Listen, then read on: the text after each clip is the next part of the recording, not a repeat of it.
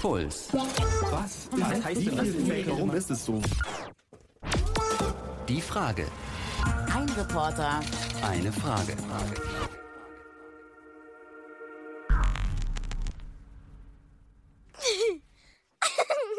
Dürfen ich und Sarah Fernsehen? Musst du das Müsli im Auto essen? Es gibt so eine Sauerei. Gar nicht. Wenn es nach Mama ging, würden wir jetzt Unkraut aufnehmen. Mama sagt nicht leider. Mama sagt, okay. Mama steht hinter mir und ich gehe meinen Weg. In meinen Augen ist meine Mutter nicht mehr meine Mutter. Sie ist einfach nur eine Frau, die ich mal gekannt habe. Ich habe so gesehen insgesamt keine Familie. Doch ich weiß, Mama hat verstanden, worum es mir geht. Also ich habe sie wirklich gesucht halt, ne? So, wo bist du, Mama? Ich, ihre biologische Mutter, hoffe, dass sie ermöglichen, dass ich Luisa eines Tages sehen kann.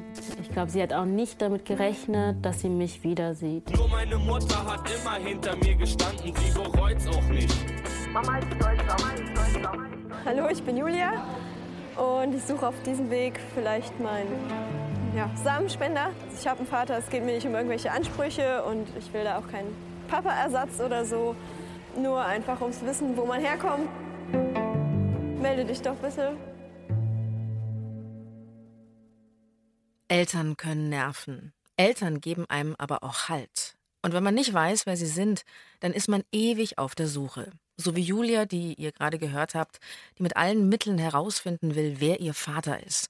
Oder Luisa, die adoptiert worden ist. Oder Jacqueline, die von sich sagt, ich habe keine Familie. Ihr hört die Frage, wie komme ich ohne Eltern klar? Ich glaube, Michael gar nicht mal so gut. Nee. Schlimm, gell? Ganz schlimme Vorstellung. Die hatte ich auch am Anfang dieser Sendung. Uns hatte nämlich eine Hörerin geschrieben, dass sie eben ohne Eltern aufwachsen musste. Und dass wir das näher beleuchten sollen, äh, wie das ist, wie man einfach damit klarkommt und was anders ist zu den Leuten, ähm, ja, die immer schön gepudert werden von den Eltern, alles immer gut und dann vielleicht auch manchmal trotzdem unzufrieden sind oder sogar sagen, äh, ich möchte mit euch nichts mehr zu tun haben. Ich kenne das total gut, ehrlich gesagt, aus meiner Pubertät, dass man oft sehr gestritten hat, sich richtig gezofft hat und sich dann wirklich oft dachte, könnte jetzt einfach mal in einem Erdloch verschwinden. Ich würde so gut klarkommen. Und sich dann aber vorzustellen, dass die Eltern zum Beispiel sterben oder einfach von heute auf morgen verschwinden oder dass man sie nie kennengelernt hätte, das hätte ich natürlich nie haben wollen. Ähm, du hast für uns Menschen getroffen, Michael, die all das erlebt haben. Mein Name ist Verena Fiebiger. Und ich bin Michael Wadlewski.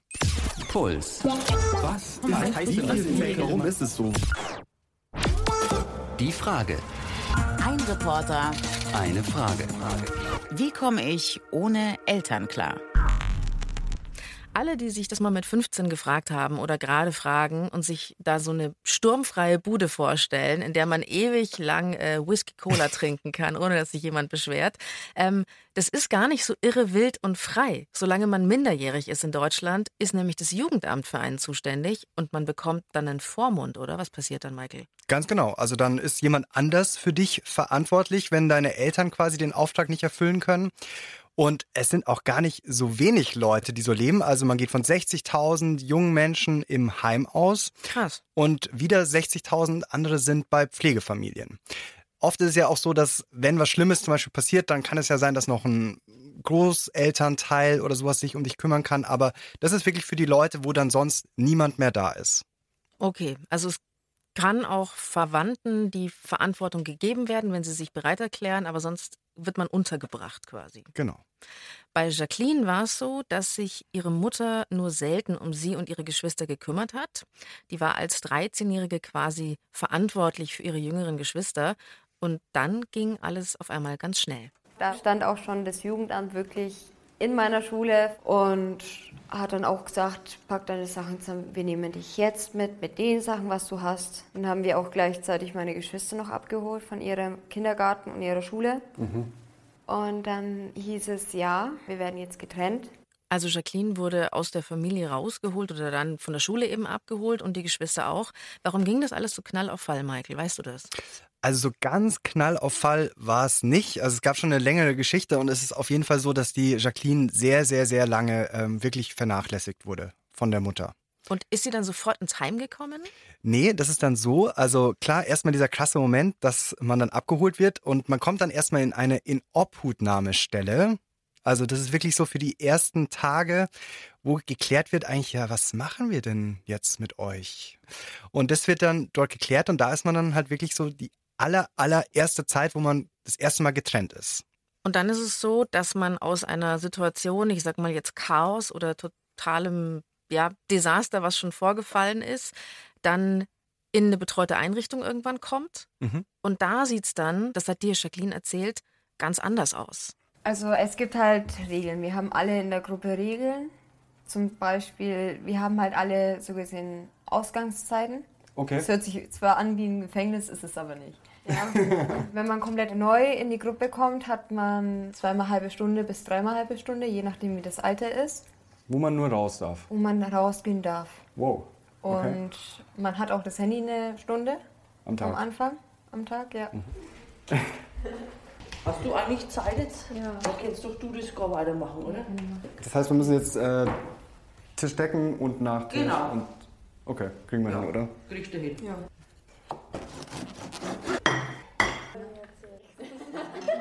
Das hört sich jetzt wirklich gerade so an, als ob bei den meisten Eltern total das lockere Regiment herrscht und da ist man jetzt so ganz streng wird man da behandelt und wie ist das überhaupt mit diesem Tischdecken und mit der Küche mithelfen? War das gerade so eine Ansage von der Betreuerin? War das nett oder habe ich das irgendwie? Das war nett. Das war nett. Das war die Köchin da tatsächlich. Die hat das Essen schon vorbereitet eigentlich, aber dann so ein paar kleine Sachen muss man da schon noch selber machen. Und klar, es gibt da diese Regeln. Also die sind ja auch, die Leute in dem Heim sind ja auch verantwortlich für ihre Bewohner, sage ich mal. Und ähm, klar wird da drauf geschaut, aber bei der Jacqueline hatte ich das Gefühl so am Anfang, was muss ich da alles machen und so, aber ähm, man gewöhnt sich dann schon dran und es gibt ja auch Struktur, was gar nicht so schlecht ist. Genau. Um, damit ich mir das noch besser vorstellen kann. Ähm, ich, also ich glaube, ich war einmal in meinem Leben in einem Kinderheim, weil äh, eine Klassenkameradin von mir im Kinderheim war. Mhm. Und ähm, ich kann mich aber nicht mehr dran erinnern, hat man da sein eigenes Zimmer? Hat man da Stockbetten? Was ist mit Fernseher? Wie viele wohnen da so? Also es ist ja so, wenn man diese Bilder von Heimen, die wir, glaube ich, alle haben, da denken wir doch wirklich auch manchmal so an so eine rostige Tür, die aufgeht und es quietscht so und dann kommt man rein und es ist stille, strenge Erzieher sind da, man darf eigentlich fast nichts. Ja, so Jugendherberge auch irgendwie vielleicht. Ja, nur viel, viel, viel strenger, oder? Mhm. Also ich habe schon das Gefühl, irgendwie, ich war da am Anfang auch nicht so, was passiert da eigentlich? Ähm, es ist aber so, Jacqueline hat ihr eigenes Zimmer. Ähm, jeder hat da sein eigenes Zimmer. Du hast keinen Fernseher im Zimmer. Nee, das nicht. Aber dafür gibt es halt diesen großen, großen Gemeinschaftsraum, wo total viele Spiele stehen. Und die äh, machen dann immer Sachen auf der Wii da. Und ähm, die ist hier mit Mädels. Also es sind nur Mädels unter 18. Und es sind da, glaube ich, so, wenn ich mich nicht verzählt habe, zwölf Mädels insgesamt. Und das ist auch im Rahmen eines größeren Komplexes. Und da gibt es halt so vereinzelte Wohngruppen wo dann ähm, Bewohner eben zusammen leben. Wie ist es? Gibt es denn da vor Ort in dem Heim, gibt es noch jemand anderen außer die Köchin, die dann mit dir spricht, die dir ja, hilft? Ja, klar, Logo. Also da gibt es noch äh, ganz viele Betreuer sind da, Sozialpädagogen, die sich wirklich um dich kümmern. Klar, da kannst du wegen allen Sachen hin.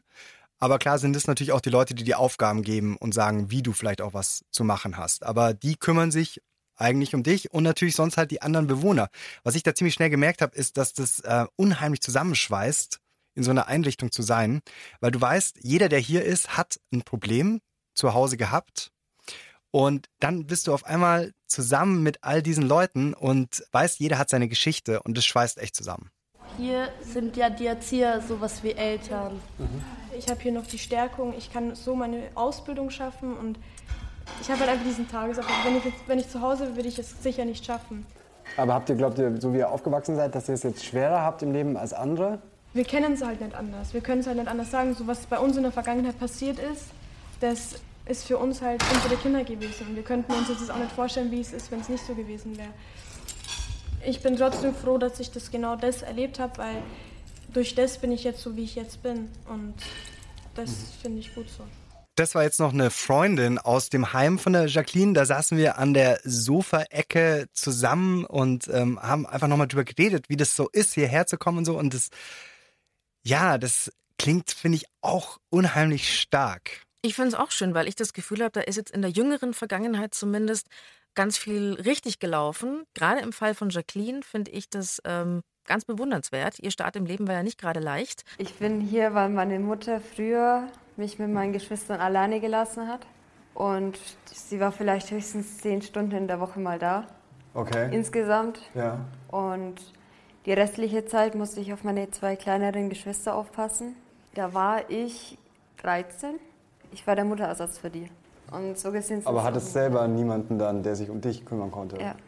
Also Jacquelines Mutter hat sich einfach nicht gekümmert. Also einfach äh, die Jacqueline und ihre Geschwister allein gelassen, bis das Jugendamt gekommen ist. Gab es denn da niemand anderen? Also irgendwie so Großeltern? Was ist mit dem Vater?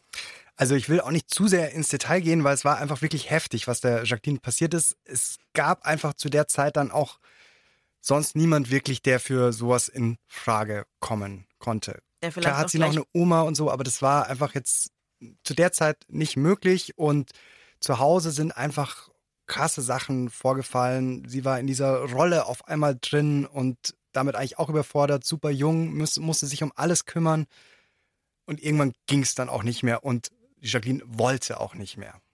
In meinen Augen ist meine Mutter nicht mehr meine Mutter. Das sagst du echt so? Das ist nicht mehr deine Mutter. Ich erkenne sie nicht mehr als Mutter, bin ich ehrlich. Weil in dem Sinne, was sie alles gemacht hat, was alles vorgefallen ist, sowas kann, eine, kann keine Mutter machen. Tut mir leid, aber da fehlt mir einfach das Verständnis. Sie ist einfach nur eine Frau, die ich mal gekannt habe.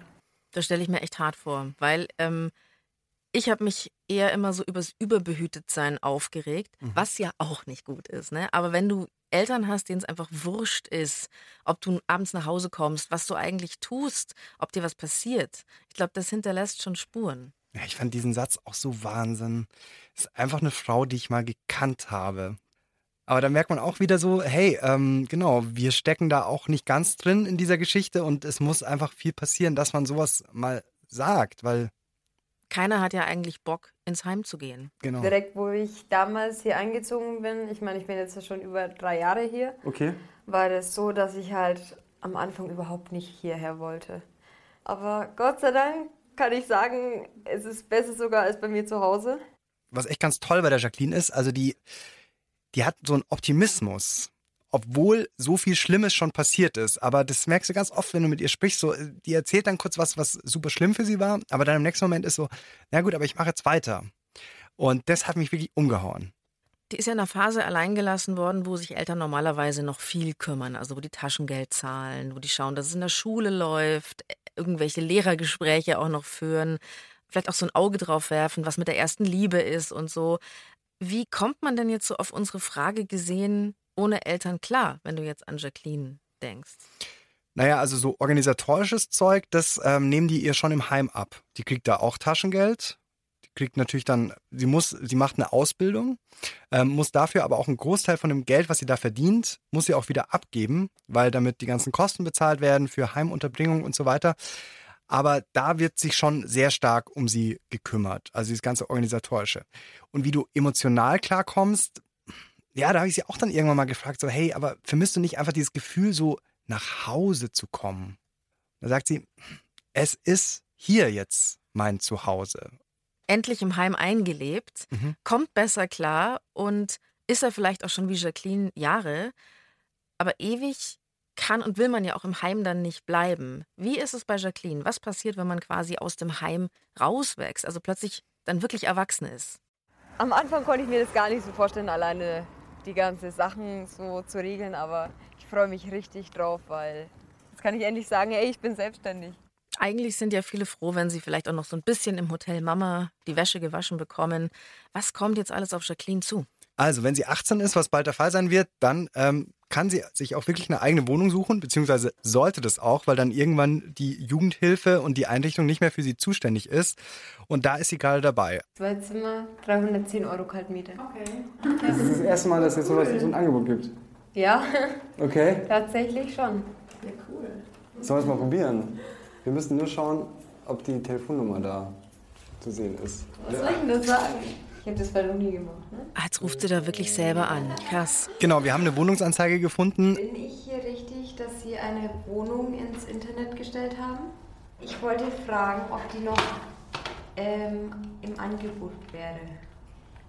Okay. Unsere Wohngruppe würde dann diese Wohnung auch mieten. Es wäre dann so in etwa wie ein betreutes Wohnen, wenn Ihnen das etwas sagt. Okay, Dankeschön. Tschüss. Da war sie ganz schön aufgeregt. Ganz genau, weil die taffe Jacqueline, die genau so super positiv immer ist, dann, als es darum ging, da anzurufen, wirklich, da habe ich schon gemerkt, so, oh, jetzt ist es wirklich nervös. Und äh, das ist dann auch keine Alltäglichkeit. Also das kostet schon nochmal Überwindung, sowas. Und der Moment, wir saßen da so und sie hat telefoniert und die Betreuerin war auch dabei, die Katja Goller, das ist die Sozialpädagogin da, weil das ist schon so, der erste Moment war so, Katja, hat sie schon nach ihr gerufen, wie ja. man vielleicht sonst so zum Beispiel nach der Mama ruft mhm. oder so. Hat Jacqueline alles super gemacht und dann ging es darum, ja, das wäre quasi für eine Wohngruppe. Und ich so, oh scheiße. Wie erklärt sie jetzt, dass sie im Heim ist? Kommt genau, das überhaupt so richtig gut an? Was genau. sagt man da? Genau.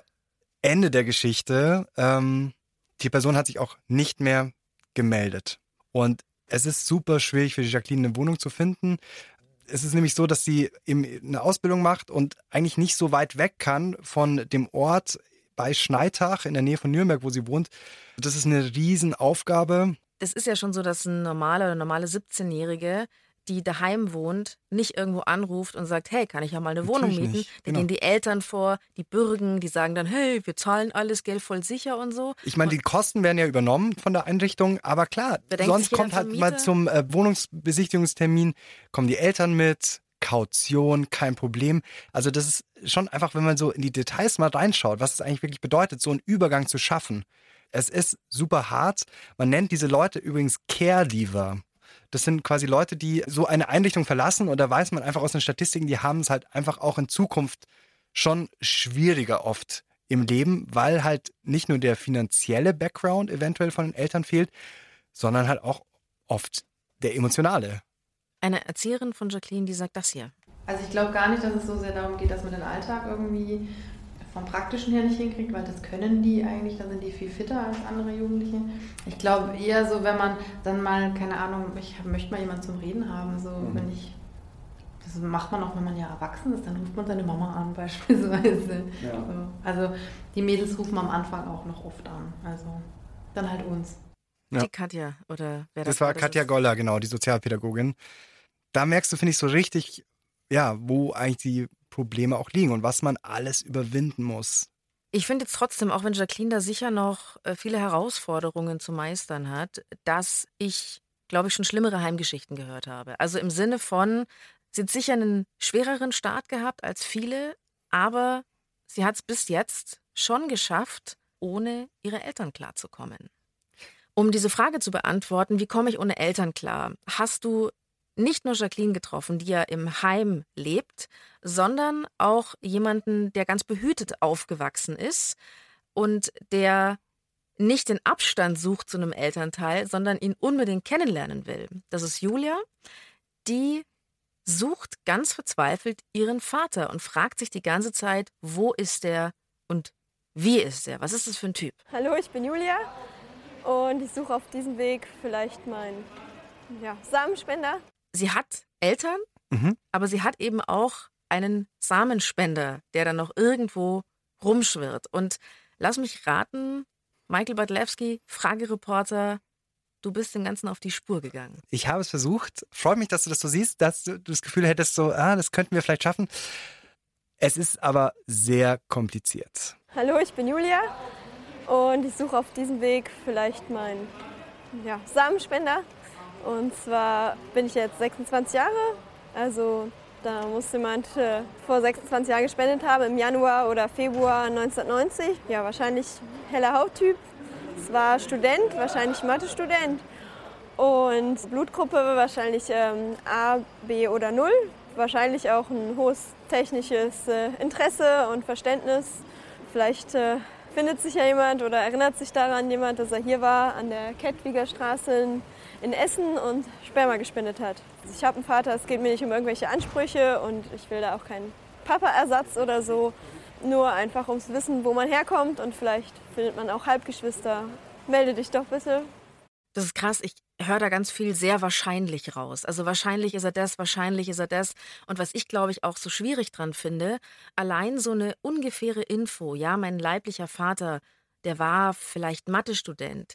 Ich glaube, dass man dann selber wirklich sich so ein Konstrukt zurechtbaut, okay, ich, ich muss gut in Mathe sein oder irgendwie sich so Legenden strickt. Und ich glaube, das ist was, was einen total belasten kann. Ist auch oft so, je älter man wird, ich weiß nicht, wie es dir geht, Michael, je älter man wird, desto mehr merkt man, ich habe so eine komische Eigenschaft, ich kann das nicht ändern und dann ist es fast schon eine Erleichterung, wenn man dann checkt, ja, der melancholische Zug. Mhm. Der Papa hat auch immer so reingeschaut irgendwie. Das ist vielleicht einfach so. Ganz genau. Bloß bei der Julia ist es ja so, dass zum Beispiel, wenn ihre Oma ihr früher gesagt hat, so, ach, das hast du ja von deinem Vater. Mm. Dann, als sie erfahren hat, so, oh Moment mal, das ist ja gar nicht mein Vater, dann kommt einem das natürlich auch mal falsch vor. Und gleichzeitig entdeckst du halt eben ganz viele Sachen, wie zum Beispiel diese mathematische Ader. Ich glaube nicht, dass sie sich das einredet, sondern sie hat es, aber Mhm. von ihrem Vater, mit dem sie aufgewachsen ist, der sie großgezogen hat, von dem hat sie es wohl nicht. Und das ist dann einfach diese Suche. Und der, ja, der, ich finde es so existenziell, das nicht zu wissen, weil es holt dich immer wieder ein, glaube ich. Was habt ihr denn noch gemacht? Also ihr habt so einen Videoaufruf gestartet, den Mhm. haben wir schon gehört. Wir wollten am Anfang das wirklich so ganz straight machen. Wir sind nämlich zu der Klinik gefahren, in der die Julia damals entstanden ist. Das ist in Essen, das ist die Novum Klinik und die haben uns reingelassen. Wie sieht's da drin aus, Michael? Wie in einer ganz normalen Klinik oder laufen da jetzt lauter Männer drin rum mit so kleinen Dosen mit Ejakulat drin und man denkt sich so, hui, das ist ein Samenspender. Nee, davon habe ich äh, niemanden gesehen. Es ist erstmal wirklich eine komplett normale Klinik. Dann gibt's aber wirklich einen Raum, den du wahrscheinlich erwartet hast, dass es ihn gibt. Weil wir reden über Samenspende. Und hast du nie irgendwie Witze gemacht oder dich gefragt, hey, wie läuft das eigentlich ab? Da ist dann so ein Sexkino. Jo, so ist es. Und Vielleicht in dem nicht ganz so viel roter Plüsch. ein relativ karg eingerichteter Raum und da gibt's dann bestimmte Hilfsmittel. Hi. Nervös. Ja. Vielleicht erfahre ich ja was. Dann gehen wir mal rein. Oder? Ja. Also hier läuft ein Porno. Mums, Bang, Teens. Hier sind lauter, genau, Playboys. Geht halt darum, möglichst schnell hier zu, Fertig zu sein. zu kommen und äh, seinen Samen abzugeben. Ja. Ich stelle mir gerade selber die Frage, so, ob ich das machen wollen würde. Und ich glaube, ich weiß noch keine Antwort drauf. So richtig. Das ist ja einerseits super, oder? Leuten zu helfen, die keine Kinder bekommen können. Das ist schon okay. Sonst wäre ich ja nicht da. Also hat es ja auch äh, für mich gemacht, sozusagen in dem Ja. Moment. Ne? Also für sie war es halt schon, glaube ich, krass, da zu sein und es zu sehen. Es ist ja auch so, dass da dann ähm, das Sperma, wenn man das abgegeben hat, dann geht man einen Raum weiter und da wird es dir dann abgenommen. Also du hast es tatsächlich in so einem ähm, kleinen Döschen drin. Es ist ein Döschen drin. Okay. Genau, es ist dann da drin. Es ist auch so, dass äh, gar nicht so viele Leute in Deutschland, ich glaube, es ist jeder siebte, überhaupt so gute Spermien hat, dass du überhaupt zugelassen wirst, um ähm, Samen zu spenden. Ähm, und dann wird dein Spermium nochmal getestet und schlussendlich eingefroren in so riesige Behälter. Also da hat jemand was auch aufgemacht, so ein Behälter, da hat es rausgedampft. Ich hatte das Gefühl, so ich bin irgendwie in einem Science-Fiction-Film. Das ist die Anlage, wo halt das Ejakulat in diesen Pailletten, in den Kassetten eingefroren wird. Wow, das ist wirklich Behälter. richtig, richtig technisch. Äh, Ich habe so ein Science-Fiction-Gefühl hier. Und inzwischen ist es halt so, dass es alles eingefroren ist. Zu der Zeit, wo die Julia gezeugt wurde, war das noch ein bisschen anders. Da war es tatsächlich noch so, dass jemand im Nebenraum stand, während die Mutter quasi in Behandlung ist und jemand dann seinen Samen abgegeben hat und der dann rübergetragen wurde und gleich eingesetzt wurde. Ganz genau. Weil man das noch nicht so aufbewahren konnte. Ganz genau. So ist es. Interessant. Es ist wahrscheinlich auch krass, wenn dann wirklich mal jemand dasteht, der so entstanden ist. Also vielleicht sogar für die Mitarbeiter, habe ich mir gedacht. Wie ist es denn, wenn dann so ein, und so ein Kind plötzlich da ist und, und fragt? ist komisch, ne, das alles zu sehen. Da fragt man sich halt, äh, ja, was hat er gedacht, als der kam? Ne? Also als der hinkam und wollte nur kurz Geld verdienen oder hat er sich auch Gedanken gemacht, was daraus dann wirklich mal wird? Ne? Und Was meinst du? Was hat er sich gedacht? wahrscheinlich nur ein bisschen Geld verdienen. Aber vielleicht hat er sich dann auch irgendwann mal gefragt, was daraus geworden ist. Sie würde nämlich gerne herausfinden, wer ihr Spender ist. Okay, Deswegen. das wird wahrscheinlich eine heikle Suche, ne? En- aber nicht hier entstanden. Doch, doch. Hier entstanden? Ah, okay. Das finde ich total krass, ehrlich gesagt. Diesen Moment, wo dann einem dann so gesagt wird, no, das wird eine heikle Sache. Und dann so, ups, hier.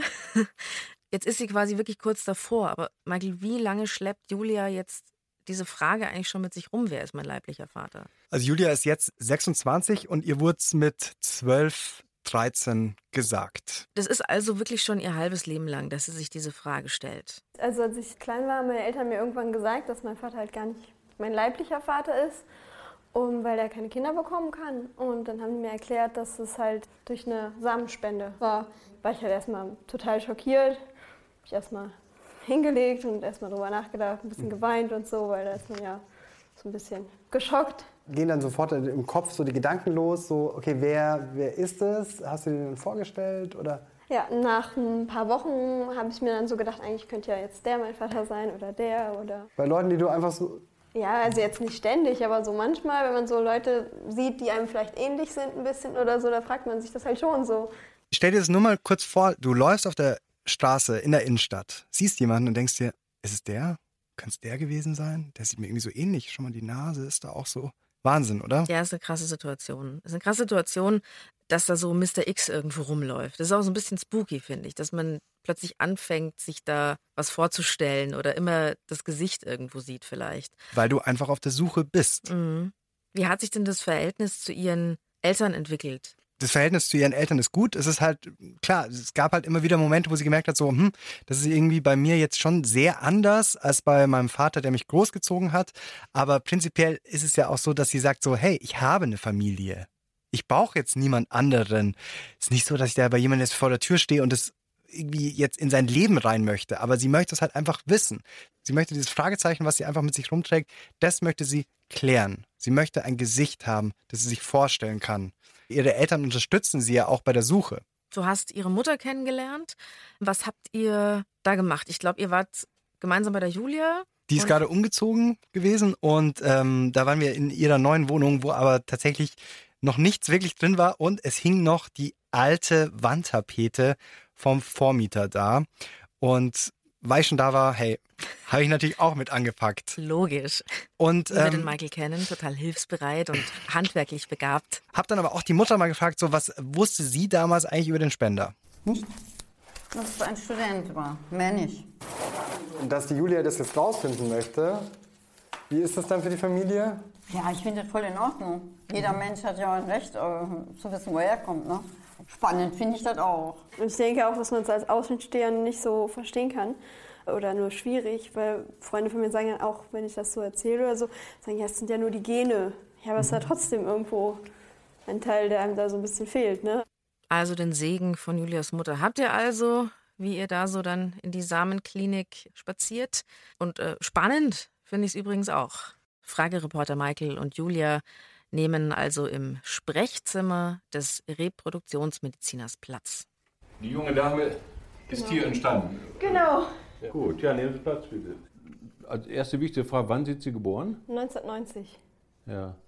Ja, und jetzt, jetzt was macht der? Kramt der irgendwo rum? Gibt es irgendwelche Schiebetüren, die geöffnet werden? Oder Mhm. kommt da jetzt gerade noch was? Dachte ich auch so, ja, okay, der holt jetzt was hervor, aber 1990, Wir haben Daten lückenlos an sich ab 1996. Vor 96 sind alle Behandlungsunterlagen nicht mehr vorhanden. Können Sie gar nichts machen? Nein. Gar nichts? Nein. Wann wurden die Daten genau vernichtet?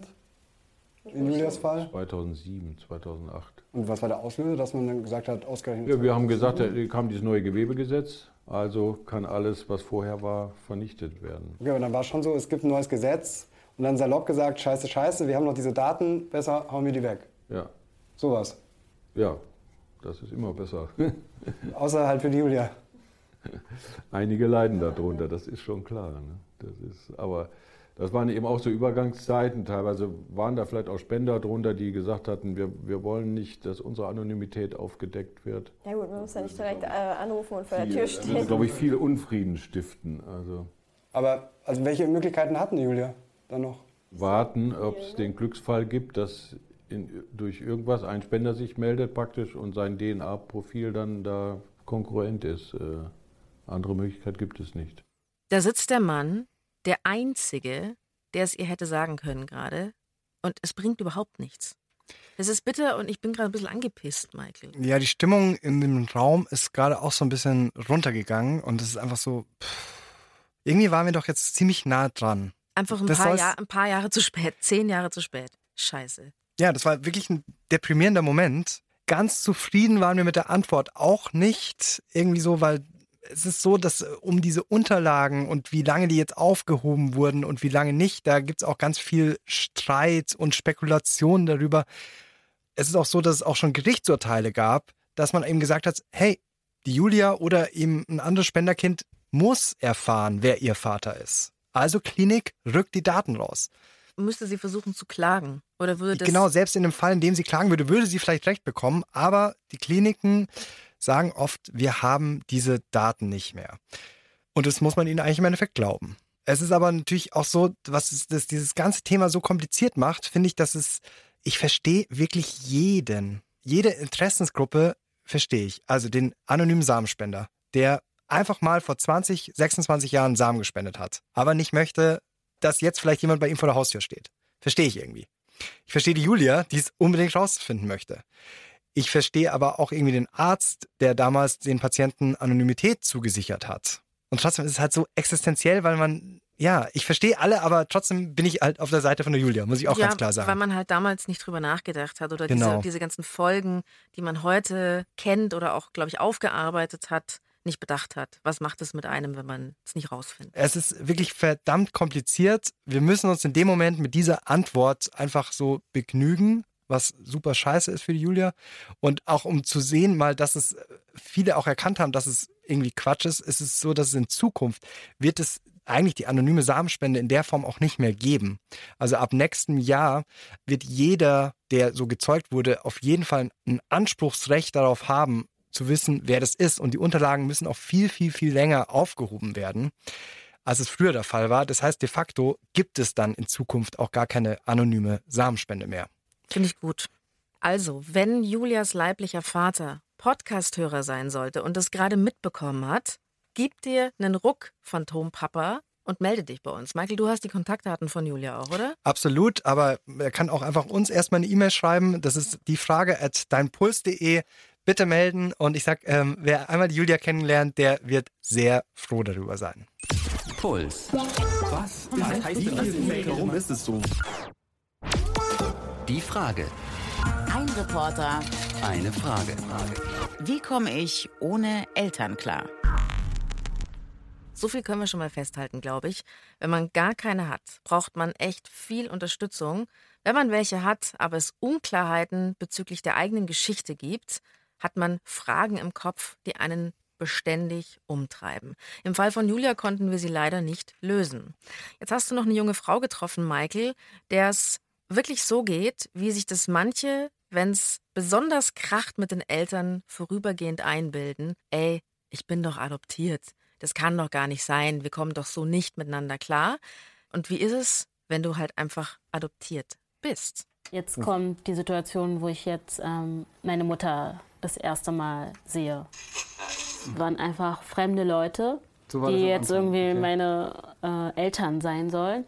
Jetzt sind wir schon ganz tief reingetaucht. Wer ist es? Das ist die Luisa, die lebt in Berlin und die hat sehr, sehr lange ihre leibliche Mutter gesucht. Weil wir haben da eine kurze Aufnahme davon gehört. Es wurde nämlich gefilmt, als sie sie das erste Mal gesehen hat und die beiden so bisschen komisch voreinander standen, nicht wussten, was sie genau miteinander machen sollen. Du bist es jetzt also, hat sie ja kurz beschrieben. Und Luisa wurde als Kind adoptiert von einer Berliner Familie und für sie war auch, glaube ich, ziemlich schnell klar, dass sie adoptiert ist. Das sieht man nämlich sehr deutlich. Luisa ist schwarz und ihre Familie ist weiß. Und deswegen war es relativ offensichtlich, dass sie nicht das leibliche Kind ist, aber trotzdem hat sich halt ihre Familie immer super um sie gekümmert. Gleichwohl gab es halt diesen Punkt, ähnlich wie bei der Julia übrigens, so Pubertätsanfang, wo sie einfach herausfinden wollte, wer hat mich zur Welt gebracht. Das ist eine Frage, die sich ganz viele adoptierte Kinder stellen. Wo sind meine Wurzeln? Also genauso wie im Fall von Julia, wenn da so eine Unklarheit ist, wenn man die leiblichen Eltern nicht kennt, dann ist man immer auf der Suche. Luisa hat dir erzählt, wie ihre Geschichte, die dokumentiert ist, angefangen hat. Hier ist ein Foto von dir, oder? Ja, wo ich ganz klein bin. Wie alt bist du da? So zwei Jahre alt mit meiner Mutter. Als ich, ähm, glaube ich, so mit sechs Monaten halt zu ihr kam, war halt die erste Nacht halt, wo ich halt sehr viel geweint habe, hat sie mir mal erzählt. Und ich glaube, daher war für sie klar, okay, sie kann mich nie wieder allein lassen und dass sie jetzt meine Mutter ist halt. Wann gab es den Punkt, wo du gesagt hast, ich möchte wissen, aber wo ich herkomme? Ich glaube, es fing eher in der Pubertät an. Dann guckt man sich ja auch mehr einen Spiegel an und so. Und dann wurde mir immer mehr bewusst, okay, ich muss jetzt auch mal gucken, äh, was jetzt meine Wurzeln sind. Und, ähm, Mhm. und also ich habe sie wirklich gesucht halt, ne? So, wo bist du, Mama? Und so. Also Wut war auf jeden Fall da. Aber es war halt auch Traurigkeit. Das ist, glaube ich, was, was sich keiner vorstellen kann, der nicht adoptiert ist. Mhm. Also, dass man jemanden gar nicht kennt und trotzdem vermisst. Dass man sich alleine gelassen fühlt, obwohl man sich an den Moment gar nicht erinnern kann, richtig, sondern dass dieses Gefühl irgendwo in einem drinnen so schwelt. Wie ging das denn bei Luisa Michael? Wie stellt man als Adoptivkind einen Kontakt her? Ja, das war auch nicht ganz so einfach, aber im Gegensatz zur Julia gab es halt hier einfach einen konkreten Namen. Man wusste, wer das ist. Es gab eine Geburtsurkunde und da war es jetzt so, dass äh, die Botschaft in Madagaskar ihr weitergeholfen hat, die Mutter zu finden und die haben dann angefangen, sich Briefe zu schreiben. Wir saßen dann, haben uns dann auf ihr Bett gesetzt. Sie hat so eine alte kleine Kiste rausgeholt aus Holz und da waren dann ein paar Briefe drin. Das ist auch wirklich der erste Brief und den habe ich voll lang nicht mehr gelesen. Krass. Okay, ich fange mal an. Für die Familie Buro. Als erstes bedanke ich mich bei Eva und Axel Buro für ihre nette Freiwilligkeit, dass sie Luisas Eltern geworden sind. Ich, ihre biologische Mutter, hoffe, dass sie ermöglichen, dass ich Luisa eines Tages sehen kann. Also Mhm. Sie hat sich auch gefreut und wollte mich auch unbedingt sehen. Ich liebe äh, dich sehr. Gebt euren Kindern einen lieben Kuss von mir. Wow. Ja. Okay. Aber wieso ist es eigentlich passiert? Also, Also sie war sehr jung und war überhaupt nicht vorbereitet, dass sie jetzt da ein Kind bekommt halt und ähm, war, glaube ich, auch von meinem Vater getrennt. Also ich weiß halt, dass die wirklich auch wenig Geld in der Zeit hatten. Ich glaube, sie hat keine andere äh, Lösung damals gesehen. Ja, ich glaube, für sie war es halt eher so ein Fehler. Und ich glaube, sie hat auch nicht damit gerechnet, dass sie mich wieder sieht. Das ist wohl ein Moment, den man sich ganz oft ausmalt. So eine Art Blind Date mit den leiblichen Eltern. Du steigst ins Flugzeug, du fliegst ein paar Stunden, fragst dich vielleicht, wenn du so einen Tomatensaft im Flugzeug trinkst, das hätte ich ja eigentlich schon vor Jahren machen können. Und dann. Das war für mich natürlich total aufregend, dann auf einmal nach Madagaskar zu Boah, fliegen und auf einmal sind alle von, von da, ne? Mhm. So, ja. und es war ja was, genau, was du gesucht hast. Also, ja. Ja. Da konntest du dich auch gar nicht dagegen wehren, oder? Das war einfach so Nee, ein nee. Gefühl, was du. Das musste einfach sein, so. Das musste einfach sein. Und es ist so, dass die Luisa auch Aufnahmen davon hat, als sie und ihre Mutter sich das erste Mal getroffen haben. Das wurde mitgefilmt. Und wir sitzen immer noch auf ihrer Couch. Sie hat den Laptop aber rausgeholt und Zeig dir diese ja, Aufnahme wir haben die jetzt. DVD reingelegt. Dann war klar, jetzt, jetzt sehe ich es gleich. Jetzt Hm. kommt die Situation, wo ich jetzt ähm, meine Mutter das erste Mal sehe. Okay, wie nervös warst du? Kann man, glaube ich, gar nicht mehr beschreiben. Ja. Es war, Das war so viele Emotionen waren da. Ich habe mich schon sehr gefreut, aber da war natürlich auch sehr viel Angst da. Ne? Wusste ich ja gar nicht, wer jetzt da kommt. Also völlig krass. Du fährst mit dem Auto dann wahrscheinlich irgendwo hin, steigst aus und dann. Ihre ganze Familie aus Berlin war übrigens auch mit dabei. das denke ich mir, dass die auch mitgekommen sind. Die sind ne? auch mitgekommen, genau. Und dann stehst du irgendwann, es war sehr spät, alles total dunkel und alle steigen so aus diesem Van aus. oh, warte mal, du sitzt in dem Moment noch im Auto. ja, ich wollte als Letzte rauskommen. Ich war voll Also- angespannt. Und jetzt sehen wir uns das allererste Mal. Wow. Ja. Keine Umarmung. Ja. Es war sch- schon auch sch- sehr schwierige Situation, oder? So sieht es. Also, Mhm. Hat sie sich schon gefreut, aber es konnte sie auch nicht so zeigen, glaube ich. Luisa ist bis zum Schluss in diesem Auto drin, dann kommt sie raus und dann kennst du das, wenn du so eine Situation siehst von außen und du denkst, oh, scheiße, wieso muss es so schwer sein jetzt gerade? Und es war wirklich so, da stehen dann zwei Menschen und die haben sich schon so begrüßt, so ein Küsschen auf die Backe gegeben, aber du merkst halt so an der ganzen bisschen- Körpersprache, was, was sollen wir jetzt miteinander anfangen? Und ich glaube halt, in dem Moment kommt so viel zusammen, auch Schuldgefühle, wahrscheinlich von der Mutter. So, ich habe dich weggegeben. Dann macht sich Luisa auf die Suche, so, hey, wir gehören zusammen irgendwie, aber wir haben doch eigentlich auch wirklich jetzt gerade gar nicht so viel miteinander zu tun. Wir kennen uns eigentlich gar nicht, obwohl uns so viel verbindet. Wir sind Mutter und Tochter. Und du stehst da, ah, könnt, also ich könnte etwas schreien können, wenn ich das sehe, weil du denkst, oh, das ist nicht zum Aushalten. Das, Das ist wirklich- total awkward. Also es ist so eine Situation, wo man irgendwie hölzern ist, die man sich in einem Hollywood-Film so vorstellt, dass man sich mit offenen Armen umfängt und dann fangen die Geigen an. Ganz und da genau. ist erstmal so, man steht so hölzern da und denkt sich, Oder Privatfernsehen, bitte melde dich. Und dann schießen die Tränen in die Augen und dramatische Musik und so. Und das war halt dann doch einfach erstmal richtig nüchtern. Womit ich halt nicht gerechnet habe, dass ich die halt sehe und dann erstmal gar nichts damit anfangen kann. Ne, weil es waren einfach fremde Leute, So die jetzt Anfang, irgendwie okay. meine Eltern sein sollen. Das Komische ist aber, weil man sich halt so ähnlich ist, ist man sich auch so vertraut irgendwie. Das ist auch etwas, wo ich überrascht war. Die hatten mich gemeint, die Luisa, man spürt es. Also etwas, was wir nicht nachvollziehen können, glaube ich, weil klar, wir wissen ja, das sind unsere Eltern und deswegen spüren wir es auch nicht extra, aber sie hat gemeint, sie spürt, dass es etwas gibt zwischen der Person, die dich zur Welt gebracht hat. Also wirklich, dass du es wirklich spürst, dass da irgendwas da ist. Auch wenn du die Person nicht kennst oder noch nicht wirklich kennengelernt hast. klingt total irr, aber ich glaube es sofort. Und ich glaube auch im Fall von Luisa, die musste ja nochmal in ein anderes Land fahren, wo man vielleicht auch das Gefühl hat, so, die schon wirklich so aus wie ich, sprich, da steche ich auch gar nicht hervor. Das spielt noch eine ganz große Rolle da. Okay, was würdest du sagen jetzt? Wie viele Eltern hast du eigentlich? Oh, naja, vier Eltern habe ich halt. Du hast vier Eltern? Ja, ja also ich sehe alle jetzt äh, als meine Familie an, aber ich will das, glaube ich, auch so. Ich will auch vier Eltern haben. Du willst es haben, so? Ja. Mhm. Ich finde das schön.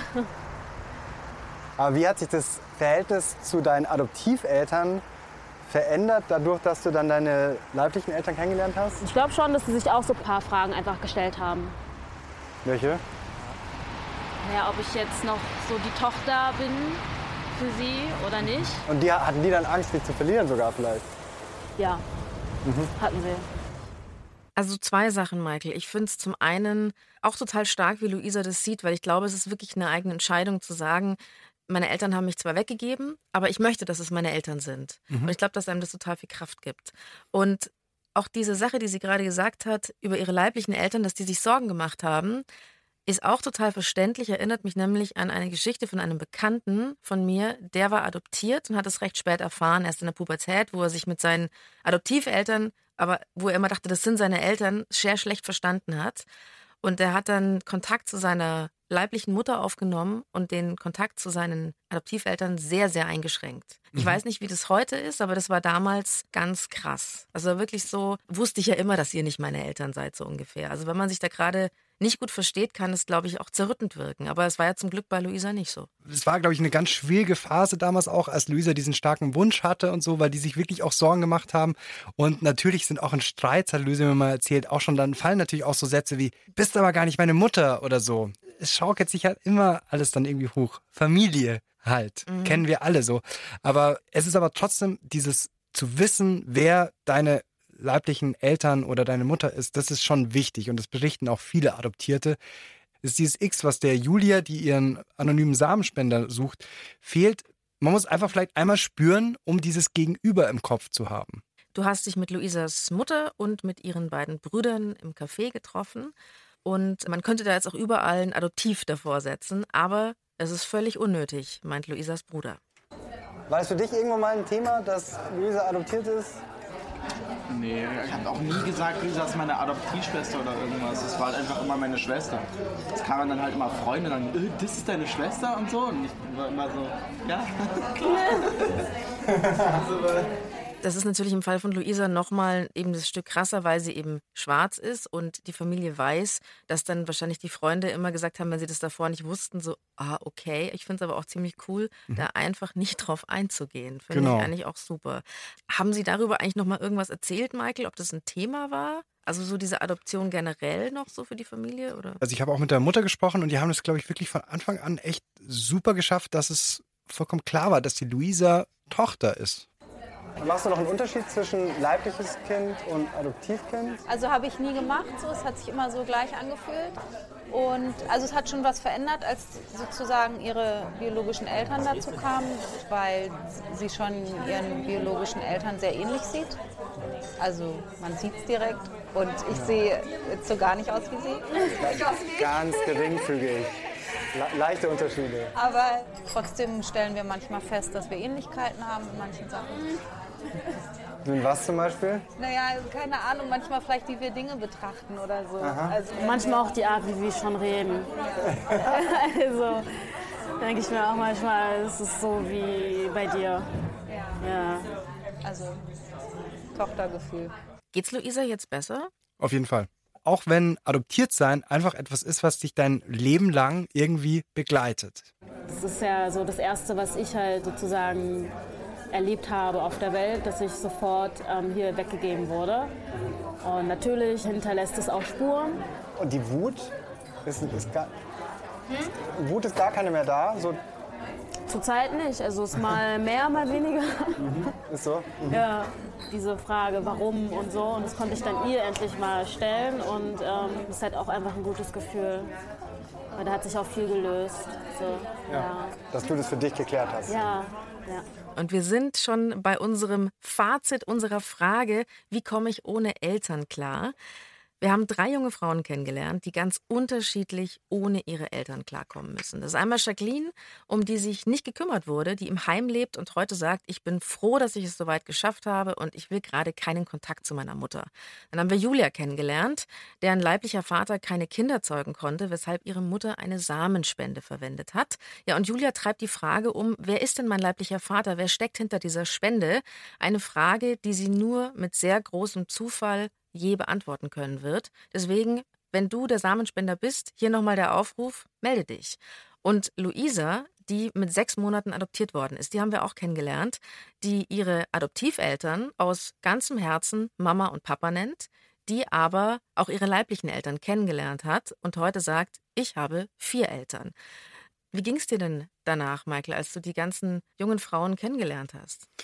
Also ganz ehrlich, es war schon, ich hatte schon diese Momente, dass ich äh, wirklich geschätzt habe, auch wenn es so kitschig ist, so eine Familie zu haben und zu wissen, wie das bei mir eigentlich ist und dass die da sind und wie ich entstanden bin und Dass es doch ganz schön ist, wenn das so ohne so Komplikationen, so große Komplikationen abläuft. und ich war andererseits aber halt auch mega beeindruckt, weil alle so unterschiedliche Geschichten sie haben, die waren alle so super stark und ich glaube diese krasse Erfahrung oder Suche, die die ihr Leben lang schon begleitet hat, ähm, das hat schon was mit denen auch gemacht. Und auch wenn es manchmal scheiße war, es hat sie irgendwie auch stärker gemacht. Die Frage gibt es ja nicht nur als Podcast, sondern auch als Videos auf YouTube, auf dem Frage-Channel. Und da ist es so, dass sich immer ganz viele Leute beteiligen und drunter schreiben und sich wirklich auch mit den Leuten dann befassen. Und eine Aussage von Jacqueline, die vom Jugendamt ins Heim geholt worden ist, die hat besonders viele Emotionen ausgelöst. Ich erkenne sie nicht mehr als Mutter, bin ich ehrlich. Weil in dem Sinne, was sie alles gemacht hat, was alles vorgefallen ist, da fehlt mir einfach das Verständnis. Sie ist einfach nur eine Frau, die ich mal gekannt habe. Alice im Albtraumland hat geschrieben, ich möchte dem Mädchen nur eines sagen, urteile bitte nicht so hart über deine Mutter, du wirst es bereuen. Naja, im Endeffekt, was sie alles gesagt hat, das war einfach zu heftig. Und das ist eine Sache, zu der ich noch mal was sagen wollte hier als äh, außenstehende Person. So sehr man für Eltern, die sich kümmern und die für ihre Kinder da sind, äh, eine Lanze brechen sollte natürlich, so sehr sollte man aber, finde ich, auch das okay finden, wenn man wütend ist auf die Eltern. Weil ich glaube, im Fall von Jacqueline aber überhaupt, wenn man sich nicht versteht, dass Wut überhaupt die erste Lösung ist. Denn bevor man sich wieder vertragen kann oder eine Aussöhnung stattfinden kann, muss man sich auch erlauben, wütend zu sein. Und das ist eigentlich was, was bei Jacqueline eine große Leistung ist, dass die so jung ist, dass die reflektiert ist und dass die aber auch jetzt gerade sagt, in dem Moment kann ich einfach nicht. Und was ich noch ganz interessant fand, die Hörerin, die uns überhaupt vorgeschlagen hat, dass wir dieses Thema machen sollen, die hat nämlich eine, eine ganz ähnliche Einstellung auch wie du. Die sagt nämlich, die Unterbringung in einem Heim, die gibt halt Menschen auch die Möglichkeit, so aufzuwachsen, wie sie es verdienen. Und sie müssen so dann auch die Probleme ihrer Eltern einfach mal nicht mittragen. Das kann nämlich auch manchmal ein Ballast sein. Egal, ob wir ein gutes oder ein schlechtes Verhältnis zu unseren Eltern haben, ob wir sogar den Kontakt zu ihnen abbrechen oder verzweifelt nach ihnen suchen, weil wir sie so vermissen, die Beziehung und auch die Nichtbeziehung zu unseren Eltern, die begleitet uns unser ganzes Leben. Man kann sich dem nicht entziehen. Das ist ein bisschen schrecklich, aber auch ein bisschen schön. Das war die Frage, wie komme ich ohne Eltern klar? Mit Michael Badlewski. Moderation Verdena Fiebiger. Recherche Eva Riedmann. Redaktion Florian Meyer-Havranek. Audioproduktion Corbinian Guggenmoos. Online Marie Kilk. Damit ihr keine Ausgabe der Frage mehr verpasst, schaut auf youtube.com slash die Frage. Das ist der Ort, an dem euch unser Fragereporter Michael Badlewski immer auf dem Laufenden hält. Und am besten abonniert ihr noch unseren Podcast überall da, wo es Podcasts gibt. Wir sind raus. Ciao. Und rufen mal wieder die Eltern an, oder? Ich erzähle noch eine Geschichte, was äh, mein, mein Bild von Heimen lange geprägt hat. Und zwar in der Nähe, wo ich aufgewachsen bin, gibt es ein Kinderheim. Und da war das Sommerfest und da bin ich hin mit meiner Schwester. Und da gab es so äh, Limbo-Tanzen, allerdings durch so Metallstangen. Was mir schon ein bisschen komisch vorkam, aber ich habe es trotzdem gemacht. Nehme so Anlauf und mache diesen Limbo-Tanz durch die Metallstange. Ich war wahrscheinlich damals so ungefähr so zwölf oder so knall mit dem Kopf komplett gegen diese Stange. Ah. Flieg auch hin und so. Steh auf und hab schon gemerkt, so irgendwie, mh, hm, da tropft was. Geh aber weiter, will mir nichts anmerken lassen. Kommt mir meine Schwester entgegen, sieht mich und fängt an zu weinen. Schaue ich an mir runter und sehe, okay, mein ganzes T-Shirt ist schon voller Blut. Platzwunde.